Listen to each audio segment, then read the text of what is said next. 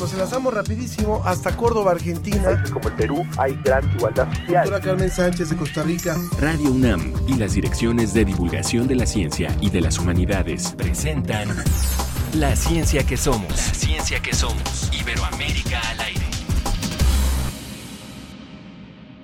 Que el odio se muera de hambre porque nadie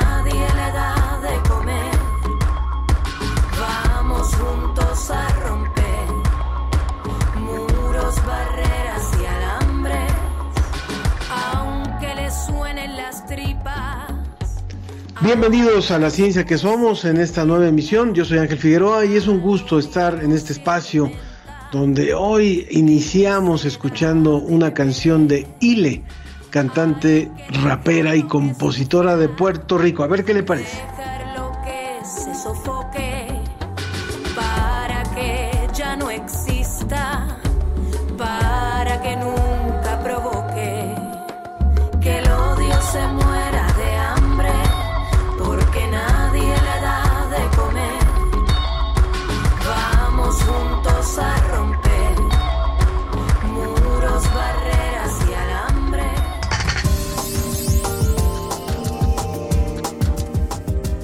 La agencia DICIT, encargada de cubrir y difundir la información científica en español, nos trae su reporte semanal. También la defensa y protección del agua en los altos de Morelos, un ejemplo de los movimientos para conservar el medio ambiente en América Latina. La obesidad es una condición de vulnerabilidad ante la enfermedad por COVID-19. Científicas mexicanas nos explican por qué.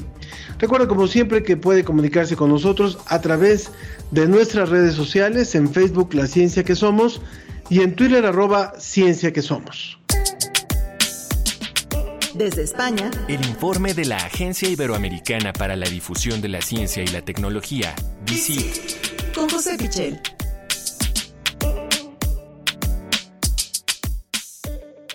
Querido José Pichel, te damos la bienvenida en este tu espacio y estamos listos para escuchar tu reporte.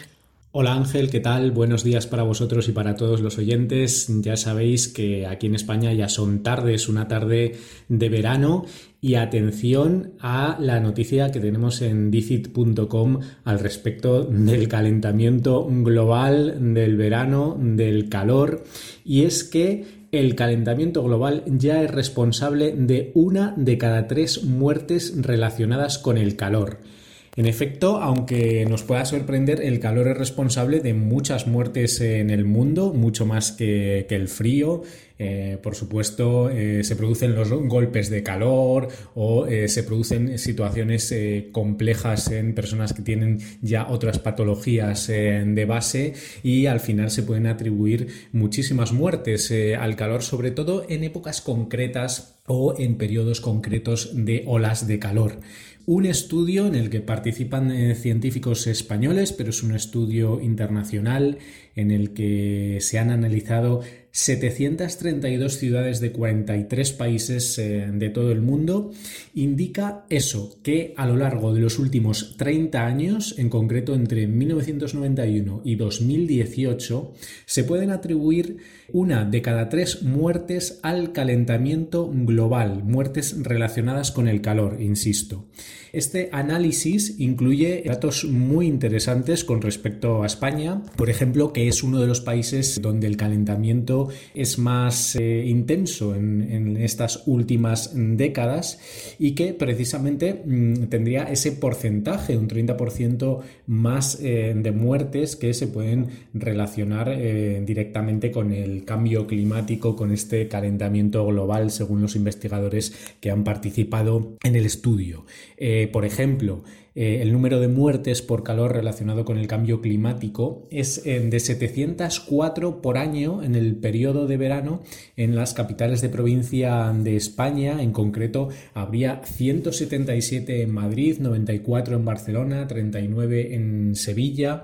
Esto eh, nos da una idea de cuál es el impacto directo en la salud que está teniendo el, calentamiento global, la subida de las temperaturas en épocas como esta, en épocas de verano que llegamos a, alcanzar eh, unas temperaturas extremas y que, como digo, pueden afectar directamente a la salud de, las personas que tengan otras patologías o que sean mayores o que eh, simplemente sufran un golpe de calor por diversas circunstancias como estar eh, realizando una actividad física al aire libre en, horas en, las que el calor aprieta especialmente. Muy interesante, José. Vámonos, vámonos rápidamente a la segunda información que nos has preparado. Adelante. Nos vamos hasta Chile para encontrar una noticia también muy relacionada con el medio ambiente, con lo que le estamos haciendo al planeta, pero en este caso en forma de soluciones. Ya sabemos que eh, la generación de plásticos es un problema muy importante que tenemos que solventar en las próximas décadas o en los próximos años, cuanto antes eh, mejor. Y tenemos que buscar alternativas y una alternativa puede ser los bioplásticos, por ejemplo. ¿no? Esta noticia de la Universidad de Chile nos marca uno de los caminos y además de una forma muy curiosa. Y es que han generado bioplástico a partir de queratina obtenida de plumas de aves. Y podemos pensar, plumas de aves, eh, bueno, quizá no habrá tantas como para eh, convertir esto en una industria rentable. Bueno, pues atención, porque solo en Chile se generan 54.000 toneladas anuales de plumas residuales en la industria avícola.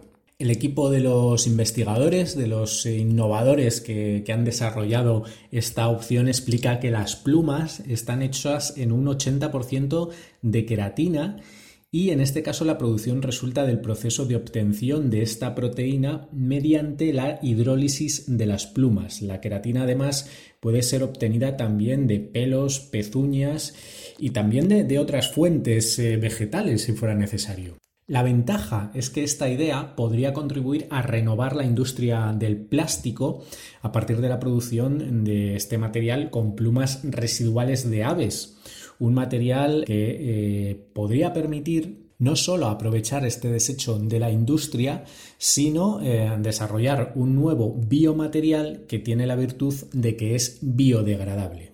A partir de ahí, la única duda eh, que nos quedaría con respecto a este nuevo material serían sus propiedades, si realmente eh, tiene la calidad necesaria como para poder competir en el mercado.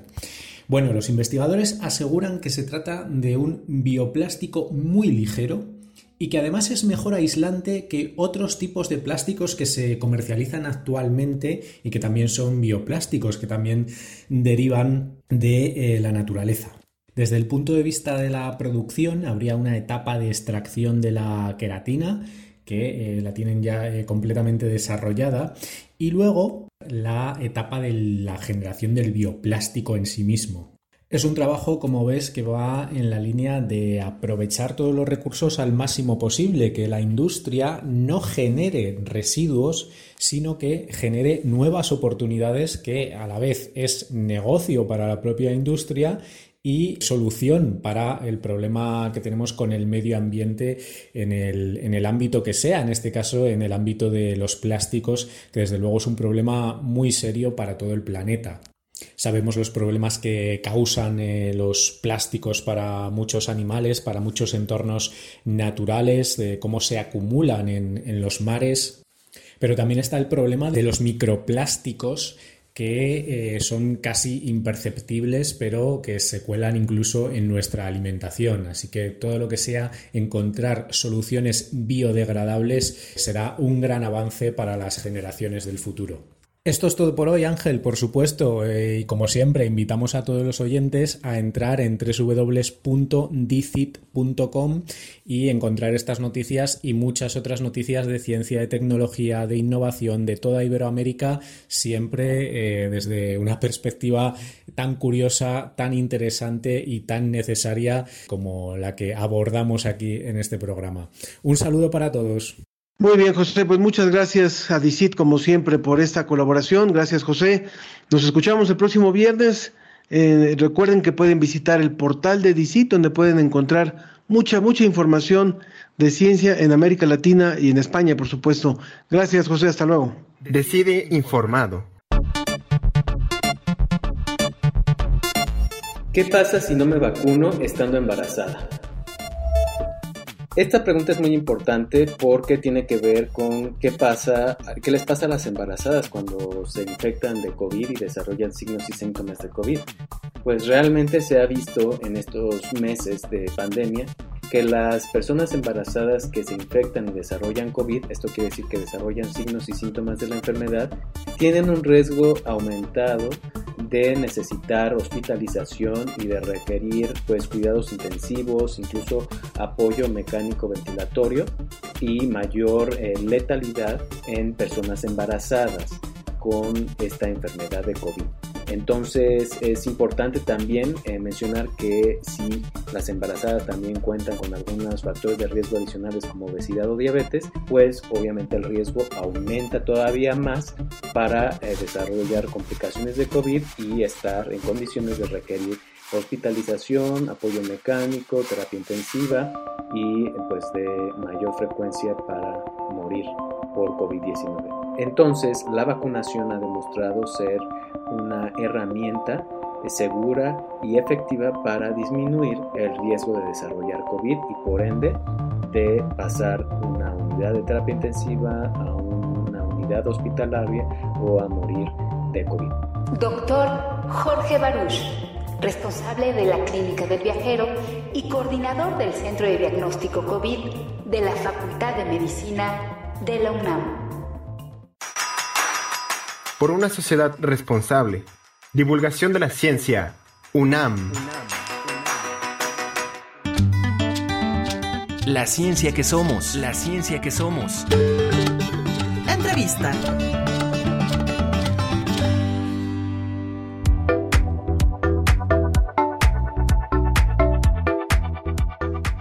Continuamos en la ciencia que somos. Está hoy con nosotros Radamés Villa, él es doctor en estudios mesoamericanos y maestro en filosofía de la ciencia, ambos por la UNAM, y trabaja como líneas de investigación la ecología política y conocimientos locales, antropología de la tecnología. También bienvenido, Radamés.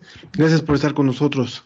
Muchas gracias. Hemos querido dedicar hoy el tema del agua y de la territorialidad para ponerlo sobre la mesa en la ciencia que somos. Y sería muy importante conocer eh, desde, tu, desde tu perspectiva a qué, eh, qué es lo que ha estado haciendo este grupo, los guardianes del agua, cómo se, cómo se constituye y cómo consideran esta llamada cosmopolítica y conservación del agua en los altos de Morelos, allá acá en México. Básicamente tiene que ver con eh, las luchas que están librando diversas eh, comunidades indígenas por la protección de su territorio y los recursos que hay en estos territorios, incluyendo el, vital líquido, que es pues, de, gran importancia ¿no? para la, sobrevivencia y para, pues, para la vida en general de estas comunidades. Entonces, en particular, esta, este contexto que, que, yo trabajé fue el de los Altos de Morelos, el, relativo a la cuenca de la Matzinac, digamos cercano al Popocatépetl, estos pueblos que se encuentran, Tetela del Volcán, Hueyapan en particular, ¿no? Hueyapan en particular, que es el pueblo que eh, ha estado pues librando diversos eh, movilizaciones, ¿no? Eh, incluso litigios a nivel jurídico para lograr, pues digamos, consolidar la defensa de, este, de estos territorios, ¿no? sobre todo, contra eh, los embates del extractivismo y de los megaproyectos, muchos de los cuales son impulsados desde el Estado. Eh, en este caso, se trata de la termoeléctrica de Huesca y es un gran proyecto también eh, gasoductos y acueducto. Este acueducto es el que pues, pretende abrevar de las aguas de esta cuenca, ¿no? donde habitan estas, estas comunidades indígenas como la de Hueyapan. Entonces, este es el contexto en el que se desarrolla esa movilización por la conservación del agua frente a estos eh, embates extractivistas. Mientras estamos grabando esta, esta conversación, eh, es, muy reciente la noticia, por ejemplo, de un, de un nuevo socavón que se ha generado en el estado de Puebla y donde justo una de las hipótesis de, esta, pues, de este posible socavón tiene que ver con el extractivismo, no tiene que ver con esta, esta cuestión de, extraer de la tierra finalmente cantidades importantes de agua para uso comercial, para uso eh, industrial, para uso eh, humano en, en, campo y demás, pero que finalmente cuando no hay una planeación adecuada, cuando no hay condiciones eh, óptimas para la Tierra, pues puede generar incluso este tipo de, fenómenos. ¿Cuál es el caso de Morelos? O sea, finalmente en esta zona de, la que tú hablas y, de la que tú reflejas en un artículo particularmente también eh, del uso del agua, ¿quiénes son los grandes beneficiarios en esta región? Bueno, pues en este caso eh, ya con, más con mayor detalle serían pues diversas autoridades que están eslabonadas, ¿no? Digamos desde, desde las autoridades del pueblo mestizo de Tetela del Volcán, ¿no? En contubernio con autoridades del estado de Morelos y también, supongo, a nivel federal, que fomentan o que, digamos, están a favor de esta termoeléctrica, ¿no? Eh, y por supuesto de lo, que de lo que conlleva. Entonces, pues básicamente esos serían los beneficiarios. Digamos, a nivel nacional se piensa que pues, se va a tener luz, ¿no? Ese es como el gran argumento, pero pues digamos que en el, en el devenir de esta situación, pues hay, pues la, se, da, se dan diferentes fenómenos, no tanto como un socavón de agua, pero sí pues la contaminación del agua, la alteración de los regímenes eh, agrícolas que se han venido desarrollando, ¿no? Más allá del, temporal, por ejemplo, regímenes agrícolas de irrigación, ¿no? Que, pues digamos que han propiciado que comunidades eh, puedan desarrollar una, una, pues digamos, una empresa eh, agrícola relativa a los árboles frutícolas, incluso pues diversos tipos de producción agrícola también para exportación, entre otros. Entonces, todas estas son eh, cuestiones que se ven afectadas. Y por supuesto también en otros lados, pues la disponibilidad de agua potable, pues para la vida cotidiana, ¿no? Eh, digamos, agua potable de calidad, digamos que en, cuestiones sanitarias. algo, algo que es que es muy importante, estamos hablando con eh, el doctor Radamés Villa, hay algo que es muy importante que finalmente estos fenómenos no son nuevos, o sea, no empezaron hace cinco años, no empezaron hace siete. Hay algunos de estos eh, usos del agua que son verdaderamente históricos, que tienen décadas y que han ido minando el recurso acuífero para la, para la zona. ¿Cuál es el caso de, Morelos eh, y en particular en la zona en la que tú estás hablando, los altos de Morelos? A nivel histórico, y cuál es el impacto que ha ido teniendo en la población de la, de la región. Ya, bueno, pues a nivel histórico incluso lo podríamos retrotraer pues, hasta el siglo XVI, ¿no? es una constante por parte de, pues de los nuevos asentamientos, de los nuevos colonos que van conviviendo con las poblaciones indígenas, eh, pues esta, esta constante de apropiación de los recursos, ¿no? Que un, hito histórico, pues es el periodo hacendario, ¿no? en el cual diversas haciendas de los Altos de Morelos, no solamente del oriente, sino también de los Altos centrales, Tlayacapan, Totolapan, entre otros, pues las grandes haciendas se apropiaban del agua, incluso llegando a ser, eh, a invertir en, grandes infraestructuras hidráulicas para el desvío de los cauces y para aumentar la, la producción. ¿no?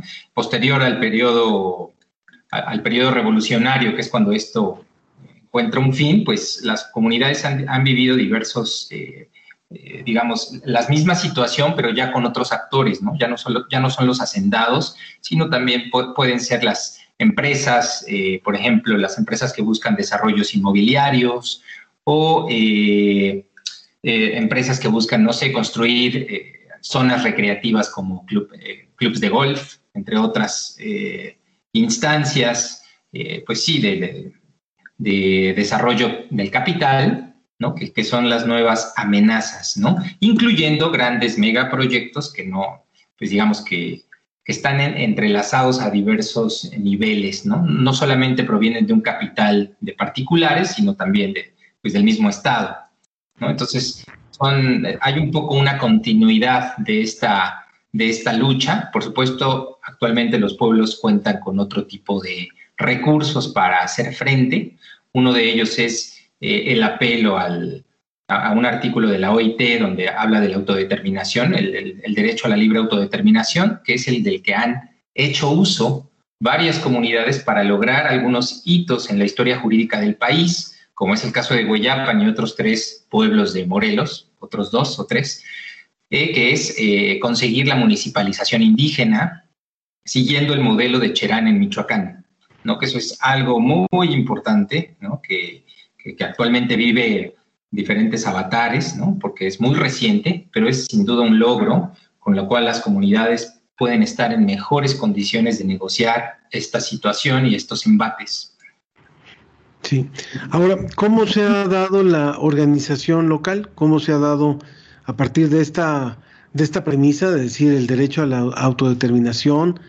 ¿Cómo se ha ido dando esta, esta organización local y en qué se han constituido estos guardianes del agua? Eh, pues bueno, la, idea de los guardianes del agua en realidad es un, equívoco, ¿no? No nada más alude a las personas, a los seres humanos que viven ahí, sino también a todas las entidades ¿no? Eh, no humanas que pueblan estos lugares y que van más allá de una simple creencia de las personas, ¿no? Son entidades con las que convive la gente y que también, pues digamos, exigen un cierto tipo de, pues, de protección de estos mantos acuíferos, ¿no?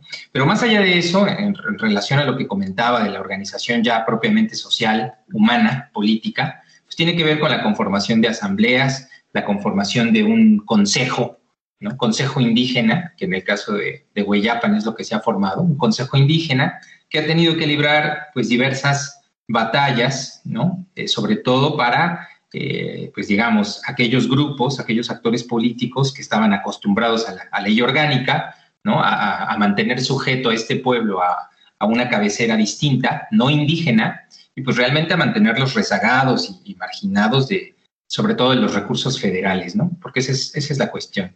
Ser municipio indígena, que además ahora cuentan con una carta, una carta, ¿cómo se llama? Una carta geodésica propia, emitida por el INEGI, esto les da la, oportunidad a las comunidades indígenas de acceder de manera directa a los recursos federales para su desarrollo.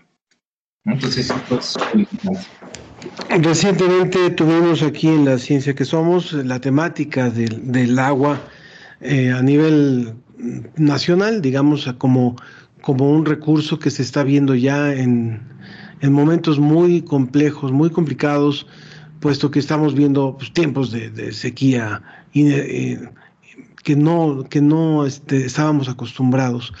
Y finalmente creo que lo que pasa en una región como son los Altos de Morelos nos eh, puede servir para hacer conciencia de lo que está pasando en otras zonas del país. ¿Cuáles son los focos rojos que ustedes identifican además de esta zona de Morelos? ¿Cuáles son los grandes focos y además cuáles son pues, las verdaderas alternativas sobre todo partiendo de la organización comunitaria, que eso creo que es importantísimo.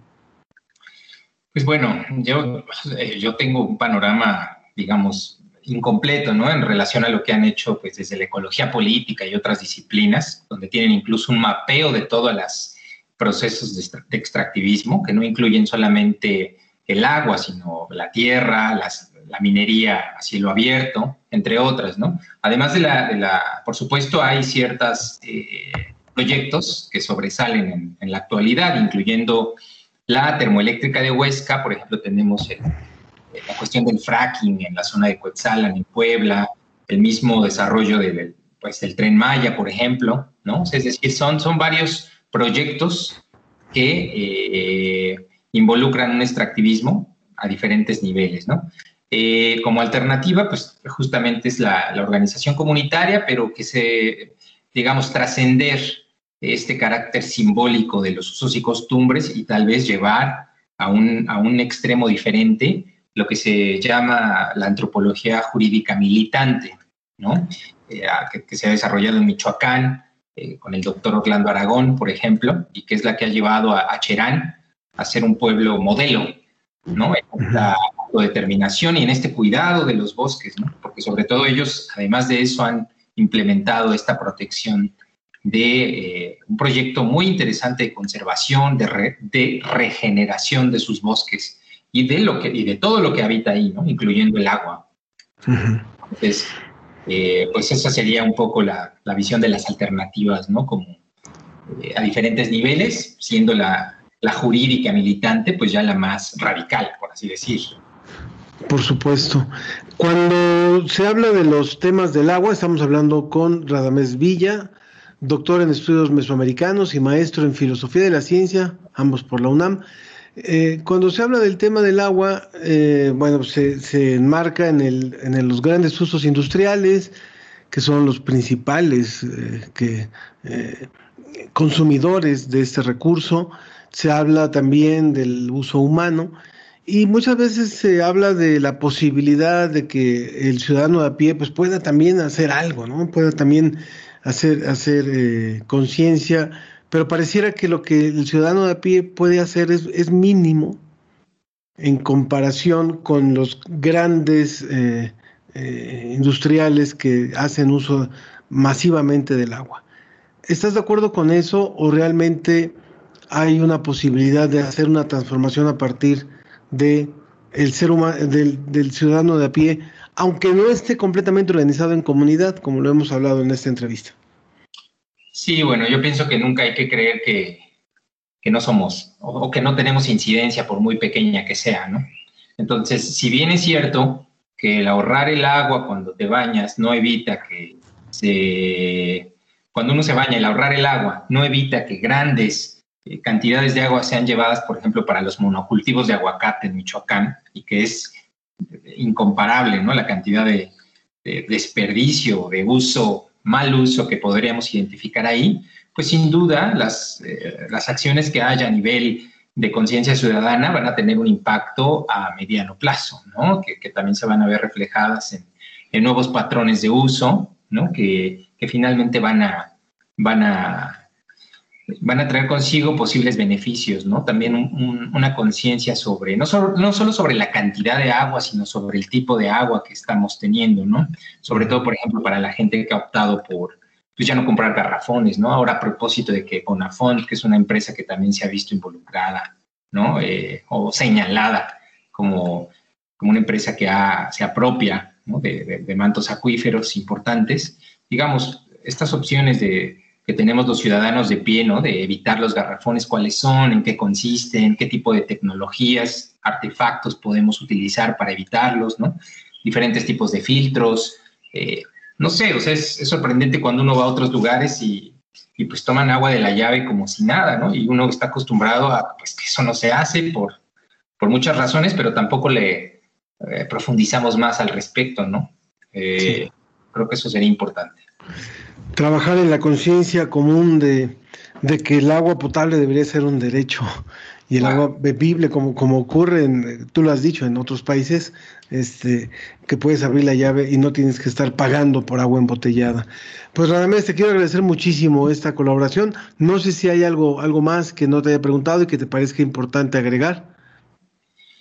Eh, no, solamente estar eh, al pendiente justamente de los procesos organizativos locales que pueden servir de, pues tal vez de un modelo, eh, no para copiarlo totalmente, pero sí para tener una, ideas, ¿no? insumos que podamos tener también para las grandes ciudades, ¿no? como modelos de aprendizaje en relación al agua. Claro que sí, claro que sí. Muchísimas gracias. Doctor Radamés Villa, doctor en estudios mesoamericanos, maestro en filosofía de la ciencia y eh, de la UNAM, orgullosamente. Muchísimas gracias por haber estado con nosotros hoy. Gracias a ustedes. Buena tarde. Muchas gracias. Continuamos en un momento. La ciencia que somos. Iberoamérica al aire. Me gusta la posibilidad de acostarme contigo, pero contigo mi vida yo no puedo vivir.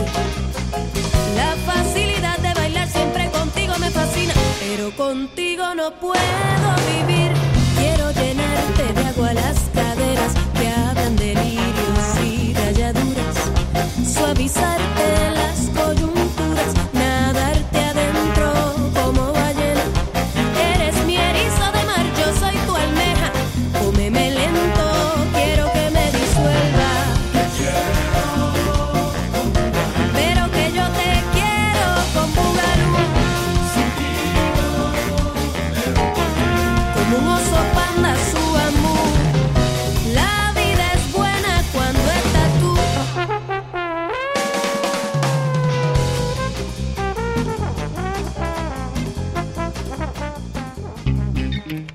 Síguenos en Twitter. Arroba Ciencia que Somos. Búscanos en Facebook como La Ciencia que Somos.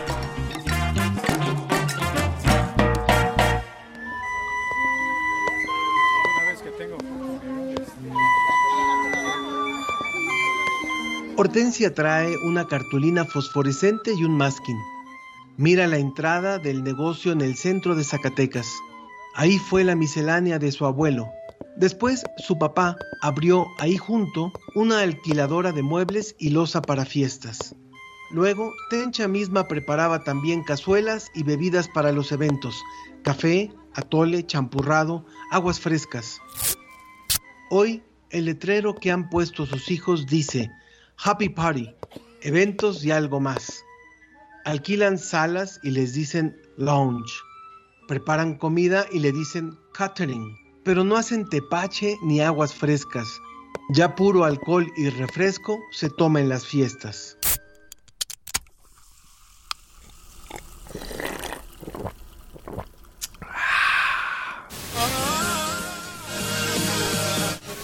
Pero pues este bicho está en el aire y me, la mitad de las muertes anuales de México desde hace 12 años se asocian con mala nutrición y en particular tienen que ver con consumo excesivo de calorías, de azúcares.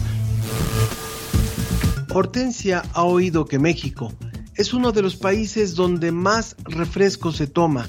En el radio dijeron que en el 2012 los mexicanos llegamos a consumir casi 140 litros por persona durante el año. Atencha que ni la cuenten, odia los refrescos desde que su esposo murió de diabetes. No entiende cómo la gente toma tantos, si es más que sabido que son pésimos para la salud. Ella no deja de repetir que cada 600 mililitros de refresco, poquito más de medio litro, contienen 12 cucharadas de azúcar. ¿Cómo no van a tener que ver con enfermedades como la diabetes y la obesidad? Cuando al marido de Tencha le prohibieron el refresco de cola, ella dejó el refresco para siempre. Diario hacía aguas frescas, pero él seguía bebiendo su refresco a escondidas. Tencha ha visto cómo en los últimos 30 años estos líquidos melosos han ido inundando las casas y las fiestas de la gente de cualquier edad y nivel social. Mucho tiene que ver la empresa que obtuvo en 1979 la primera franquicia para refresco en nuestro país. Hoy es una de las embotelladoras de refresco más grande del mundo. Un éxito de negocio, pero con consecuencias severas para nuestro país.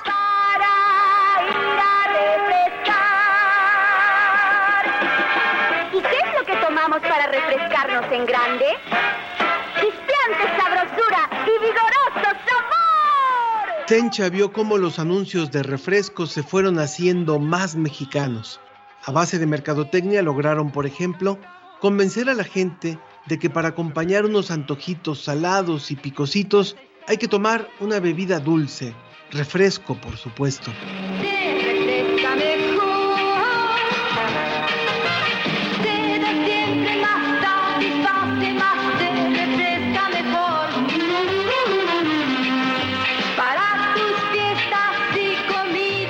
Cuando Tencha era joven, no había ni estudios de mercado sofisticados, ni tantos anuncios.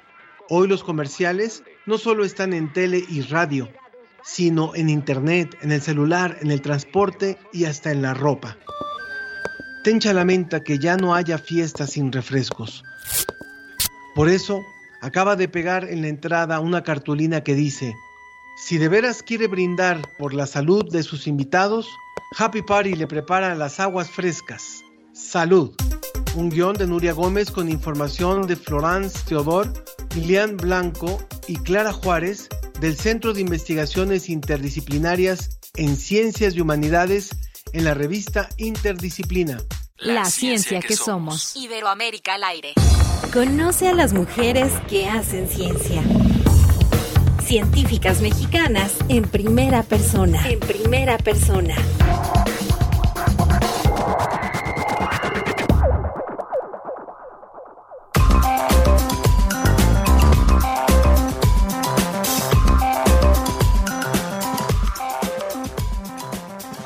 Continuamos aquí en La Ciencia que Somos y bueno, ya estamos listos por supuesto para escuchar la colaboración de científicas mexicanas. Está con nosotros Sandra Sánchez, investigadora postdoctoral en la Universidad de Colima y quien es coordinadora del blog de esta agrupación, Científicas Mexicanas. Bienvenida Sandra, ¿cómo estás? Hola, muchas gracias Ángel, pues muy agradecida del espacio y pues dispuesta a, a compartir con tus escuchas. Nosotros somos los agradecidos, Sandra, sobre todo hoy también para hablar sobre un tema que nos parece fundamental, que tiene que ver con la obesidad y el COVID. Entonces, sería interesante eh, preguntarte acerca de esta investigación que se dio a conocer a finales del mes de mayo en torno a esta, a esta variable, a esta combinación obesidad y la COVID-19. Sí, pues mira, eh, yo creo que ha, sido una de esas correlaciones que más ha afectado cómo, cómo se responde a COVID-19. Y es el asunto de que existen muchas enfermedades como la obesidad o eh, enfermedades eh, este, que derivan de ella, como la diabetes, hipertensión, entre otras, que se ha visto que son determinantes para el curso de, de, de la enfermedad.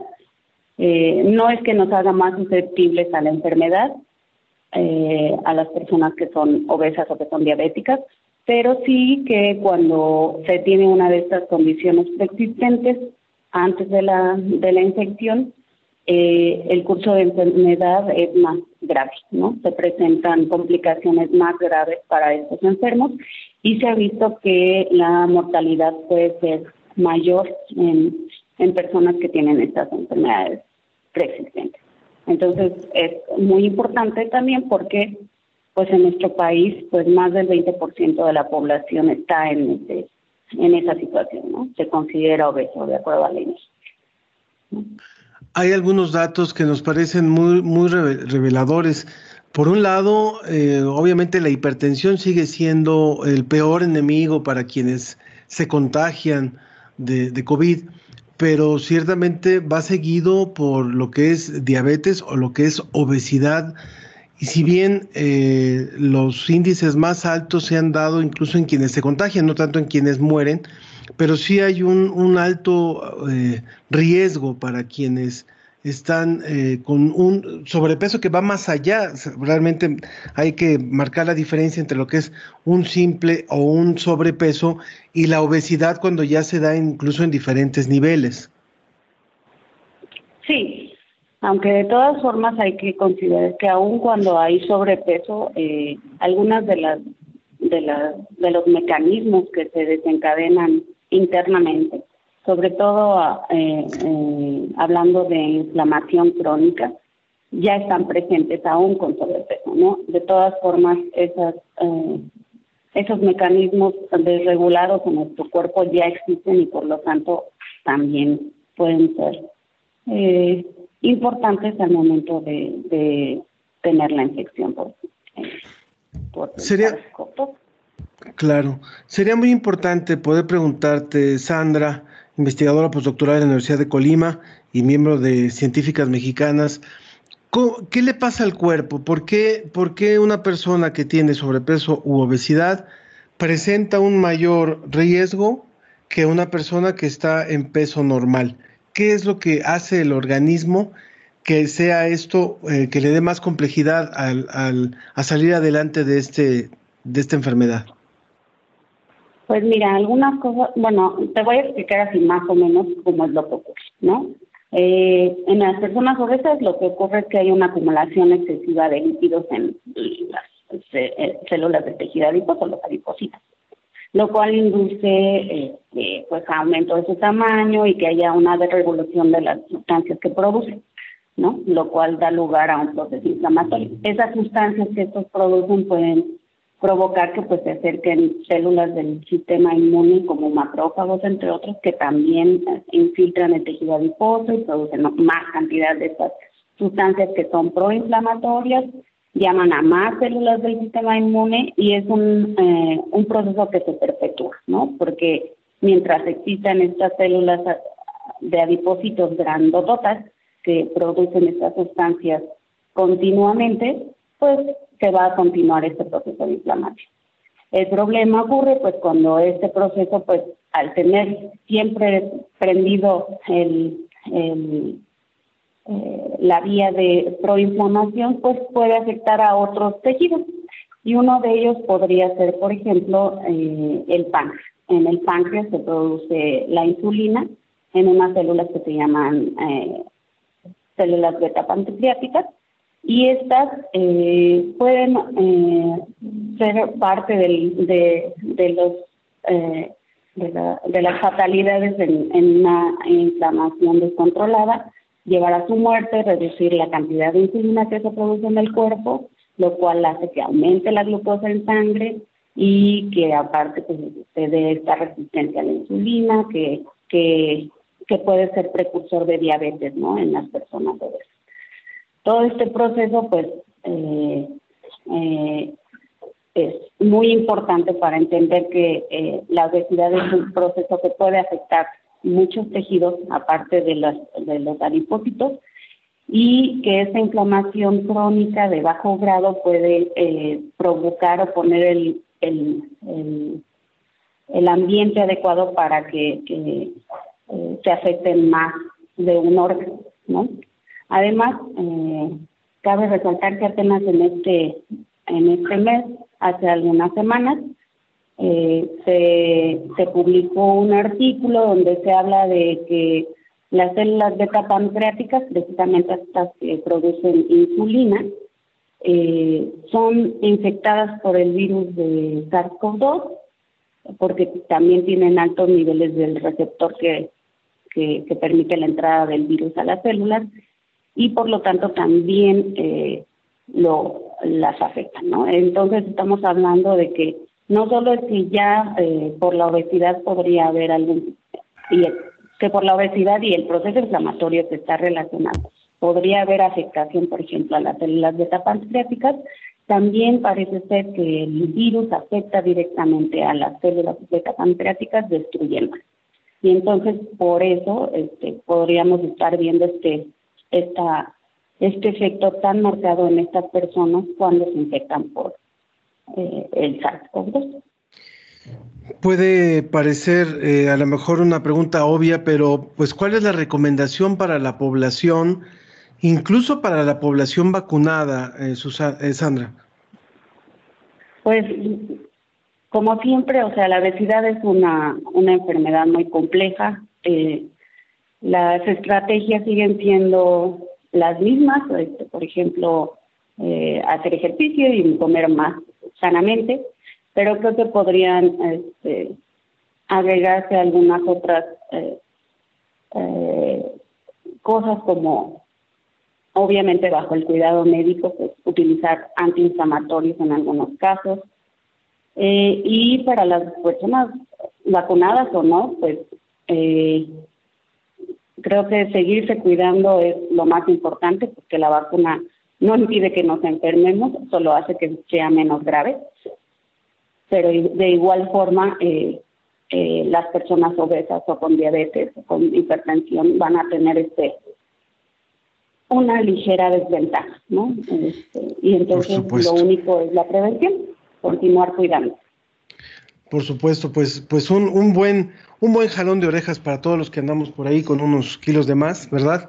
Y te agradezco muchísimo, te agradezco muchísimo, Sandra Sánchez. Creo que es un, un elemento importantísimo el que hoy se pone sobre la mesa al hablar de esta necesidad de que incluso las personas vacunadas podamos seguir eh, cuidando estos elementos. No hay que confiarse, no hay que decir ya tengo la vacuna, entonces ya no, ya no tengo esta posibilidad de, un alto riesgo. Claro que lo hay y esto es fundamental. Qué bueno que lo hacen, que lo, que lo mencionan ustedes y por favor danos las vías de, de contacto de científicas mexicanas para que el público pueda, pueda conocer más sobre esta asociación.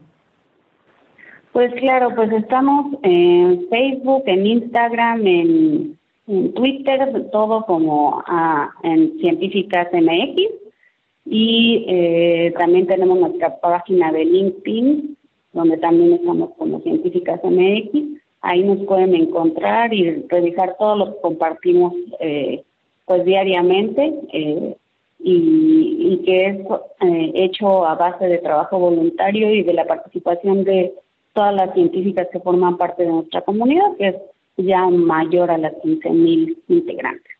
Excelente. También en nuestras redes sociales de la ciencia que somos vamos a compartir los datos de científicas mexicanas. Muchísimas gracias, Sandra, quien es responsable del blog de Científicas Mexicanas, investigadora en la Universidad de Colima, investigadora de posgrado. Que estés muy bien, muchísimas gracias por esta colaboración. No, pues muchas gracias a ti, eh, gracias a tu público y ojalá eh, nos acompañen en Científicas Mexicanas, sigan nuestro trabajo y pues apoyen a, a todas las mujeres científicas que hay. Necesitamos, necesitamos más. Qué bueno que las que las que hay y qué bueno que hay que seguir impulsando. Gracias, muchas gracias. Continuamos, continuamos en la ciencia que somos. No se vaya. En un momento volvemos. Decide informado. Después de vacunarme, ¿puedo infectarme de COVID? Las vacunas nos pueden ayudar a que si tú ya te vacunaste, tú ya no te vas a enfermar. Esa es una. Otra es que tal vez sí te puedas enfermar, pero la enfermedad que vas a adquirir va a ser mucho más leve y te vas a recuperar mucho más rápido. Laura Marina Robles Reyes, bióloga y maestra en ciencias bioquímicas por la Universidad Nacional Autónoma de México. Actualmente se dedica a la comunicación de la ciencia. Por una sociedad responsable. Divulgación de la ciencia. UNAM. La, ciencia, que, somos. Iberoamérica al aire.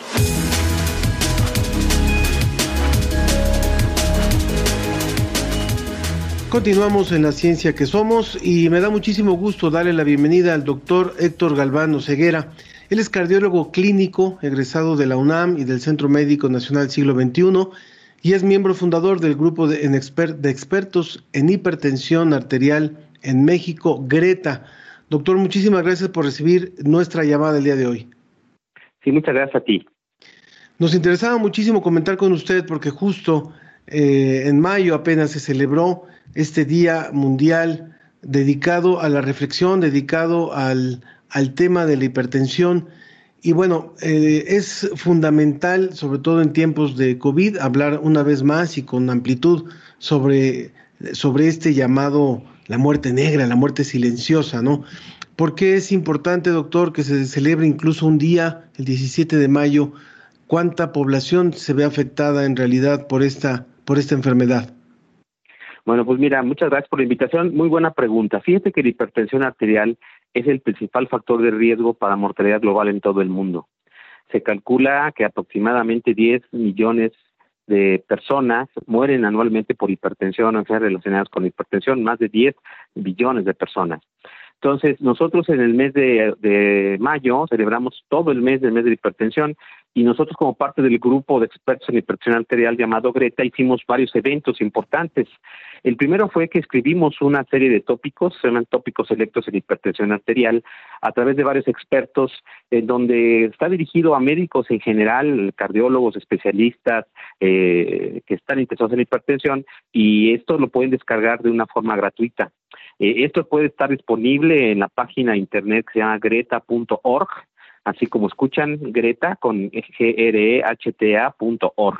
Y luego también hicimos varias conferencias de prensa y estamos participando también en una iniciativa que se llama Triple M, que es el mes de la medición de, mayo, que es una iniciativa internacional. Pueden descartar la aplicación, así Triple M-21, y nos pueden ayudar muchos personales de salud y médicos a detectar hipertensos en México. Y por último, tuvimos un evento a finales de mayo, la última semana de mayo, en la Casa del Corazón, que se llamó Segundo Foro Nacional de Hipertensión Arterial ante esta enfermedad tan catastrófica en México. Tan solo calculamos que actualmente en México hay más de 25 millones de adultos hipertensos. Un paciente que tiene la presión alta incrementa su riesgo para mortalidad global, para mortalidad por evento vascular cerebral, para infarto del miocardio, para insuficiencia cardíaca, para insuficiencia renal y mortalidad por todas las causas. Por eso es muy importante detectar, diagnosticar y tratar adecuadamente a nuestros pacientes con hipertensión. Habla de 20 millones de personas yo le preguntaría si es que tiene el dato de esos 20 millones, ¿cuántos se atienden?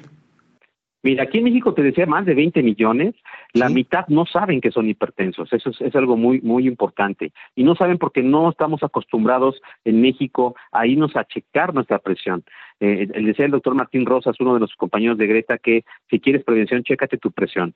Otro dato importante es que de los que saben que son hipertensos, solo la mitad toman un tratamiento adecuado. Y de los que toman tratamiento adecuado, solo la mitad este, están bien controlados. Entonces, como ves, es un problema muy grave. Calculamos que aproximadamente de estos más de 20 millones de personas, solo un 15% lleva un buen control de la presión arterial en México. Sabemos y lo hemos comentado en este programa que, bueno, y el público también ya lo sabe y ojalá que lo, recuerde, que, bueno, uno de los factores frente a una pandemia como la que estamos viviendo que pone en mayor riesgo a las personas es justamente la hipertensión arterial junto con la, diabetes junto con la obesidad. ¿Por qué se ha vuelto este factor de mayor riesgo para quienes se llegan a contagiar de COVID? Bueno, tú sabes que, como te comentaba, de por sí la prevalencia de hipertensión en México actualmente es de 34% en adultos. Quiere decir que uno de cada tres adultos mexicanos es hipertenso y muchos no lo saben. Y la relación entre hipertensión y COVID está suavemente relacionada con estas enfermedades cardiovasculares. La gente hipertensa tiene menos, más riesgo de enfermedades cardiovasculares y la gente que le da COVID, pues el sistema inmunológico principalmente ataca, como tú sabes, el COVID ataca todo el sistema cardiovascular también, no nada más pulmonar, sino a todo el sistema. Es una enfermedad multisistémica y se ha visto que la hipertensión junto con la obesidad, como tú bien lo comentas, está muy relacionada a la mortalidad y morbilidad por COVID. Hay muchos estudios por qué sugieren esto. Algunos indican que es efectivamente porque este virus actúa a través de un sistema que es el de aldosterona y tiene que ver con toda esta inflamación generalizada que da el COVID y que también los pacientes hipertensos tienen. Usted hablaba de estos materiales que desarrollaron como grupo para eh, dar el mayor conocimiento, mayor divulgación de, de, lo que es la hipertensión. ¿Qué tan importante o qué tanto los médicos suelen estar capacitados, suelen estar actualizados sobre un tema como la hipertensión? Fíjate que desafortunadamente muchos médicos consideran que la hipertensión es solo tomar la presión y dar una pastilla, por ejemplo, captopril, y la realidad es que es más que eso. Precisamente nosotros como Greta hicimos estos tópicos selectos que, como les comentaba, lo pueden descargar en www.greta, así con grehta.org, y vienen varios expertos que empiezan a hablar desde la detección y el diagnóstico dentro y fuera del consultorio. Hablamos si son válidos los equipos digitales, los métodos fuera del consultorio como 24 horas. Hablamos también de la asociación que existe entre obesidad, síndrome metabólico, hipertensión. Hablamos de lo que es el tratamiento ideal actual para la hipertensión. Hablamos de ciertas patologías específicas que son asociadas mucho a hipertensión, como es la insuficiencia cardíaca, la cardiopatía isquémica crónica. Y también hablamos de cosas del futuro, como es la telemedicina y el control que podemos hacer de vía remota actualmente, sobre todo en era de COVID, en pacientes que no pueden ir a los hospitales para el control de su presión arterial. Entonces, estos tópicos son muy valiosos para todo el personal de salud y médicos que, les guste y que quieran atender bien a sus pacientes con hipertensión. Por último, el doctor Héctor Galván, eh, ¿qué tanto ha recrudecido, si es que ya se cuenta con cifras, eh, el, el confinamiento a eh, padecimientos como la hipertensión. Es decir, no solamente ya el daño que vimos que, que ocasiona en pacientes que se enferman de COVID y que ya tenían la hipertensión, sino que tanto lo que es eh, el sedentarismo, el aumento de peso y demás, han o pueden recrudecer las cifras de la hipertensión en México. Efectivamente, que te comentaba, estamos ahorita en, eh, haciendo eh, la triple M, estamos detectando, pero sin duda con la sobremuerte que hubo el año pasado, muchas de la sobremuerte fue por enfermedades cardiovasculares y precisamente por lo que tú comentabas, la gente por miedo o por no poder por riesgo acudir al, al, al médico, a los hospitales, pues se desatendió la hipertensión, la diabetes, el infarto. Y ahorita ya estamos viendo nosotros la otra ola, que es muy otra pandemia. Si ya el COVID está un poquito, nos está dejando respirar, la pandemia que tenemos ahorita es el rezago de todas las enfermedades cardiovasculares que no se atendieron. Pacientes que se infartaron no con el hospital, pacientes que tuvieron embolias y no acudieron al hospital, o que ya se dejaron avanzar su enfermedad, ya tienen insuficiencia renal. Entonces, esta es la pandemia que nos queda, la de la obesidad junto con la hipertensión, la diabetes y la dislipidemia, que es una combinación que tenemos en México y que tenemos que atender de forma urgente e inmediata. Le quiero agradecer muchísimo, doctor Héctor Galván Oseguera, cardiólogo clínico egresado de la UNAM y del Centro Médico Nacional Siglo XXI del IMSS, miembro fundador del grupo de expertos en hipertensión arterial en México, Greta, y recuerdo las, las siglas para que puedan buscar estos contenidos que nos ha ofrecido el doctor G-R-E-H-T-A grehta.org y ahí pueden encontrar estos materiales descargables de divulgación, de difusión de una eh, enfermedad tan, tan dañina y tan oscura como es, tan silenciosa como lo es la hipertensión. Muchísimas gracias. Nosotros también vamos a poner esta información en nuestras redes. Gracias, doctor Héctor Galván. Gracias a usted. Buenas tardes. Que esté muy bien. Continuamos. Yo no sé si es el rabito de tus ojos que está buscando encontrarse con lo mío. Pero siento que hay un algo tuyo que me llama entre medio de tanto gentío. Hasta aquí llegamos con esta emisión de La Ciencia que Somos. Nos vamos escuchando otra vez a Ile con tu rumba. Yo soy Ángel Figueroa y les doy, les doy las gracias por habernos acompañado. Agradecemos su compañía y los esperamos la próxima semana. Como siempre, por supuesto, también le agradezco a todo el equipo de radio de la Dirección General de Divulgación de la Ciencia, Alma Cuadros, Susana Trejo, Ricardo Pacheco, Claudia Ogesto, también en redes sociales, Ricardo Olivares y Tania Benavides por parte de la Dirección de Divulgación de las Humanidades, Antonio Sierra, Jonathan López, Roberto Ramírez en Facebook Live y en Radio UNAM también Arturo González, le agradecemos la operación técnica, en Microsoft el apoyo de eh, Moisés Luna y Carlos Pérez. Que tenga un excelente, en un excelente día.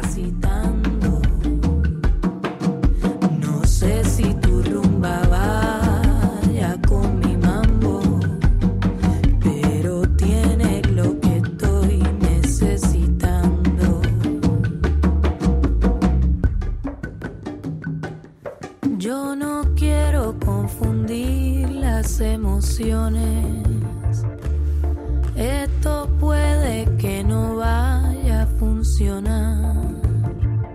Nuestros ritmos ya tienen su propio peso. Y no sé si la clave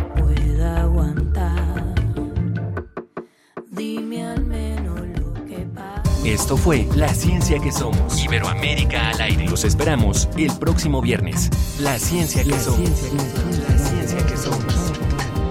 Una coproducción de Radio UNAM y las direcciones de divulgación de la ciencia y de las humanidades.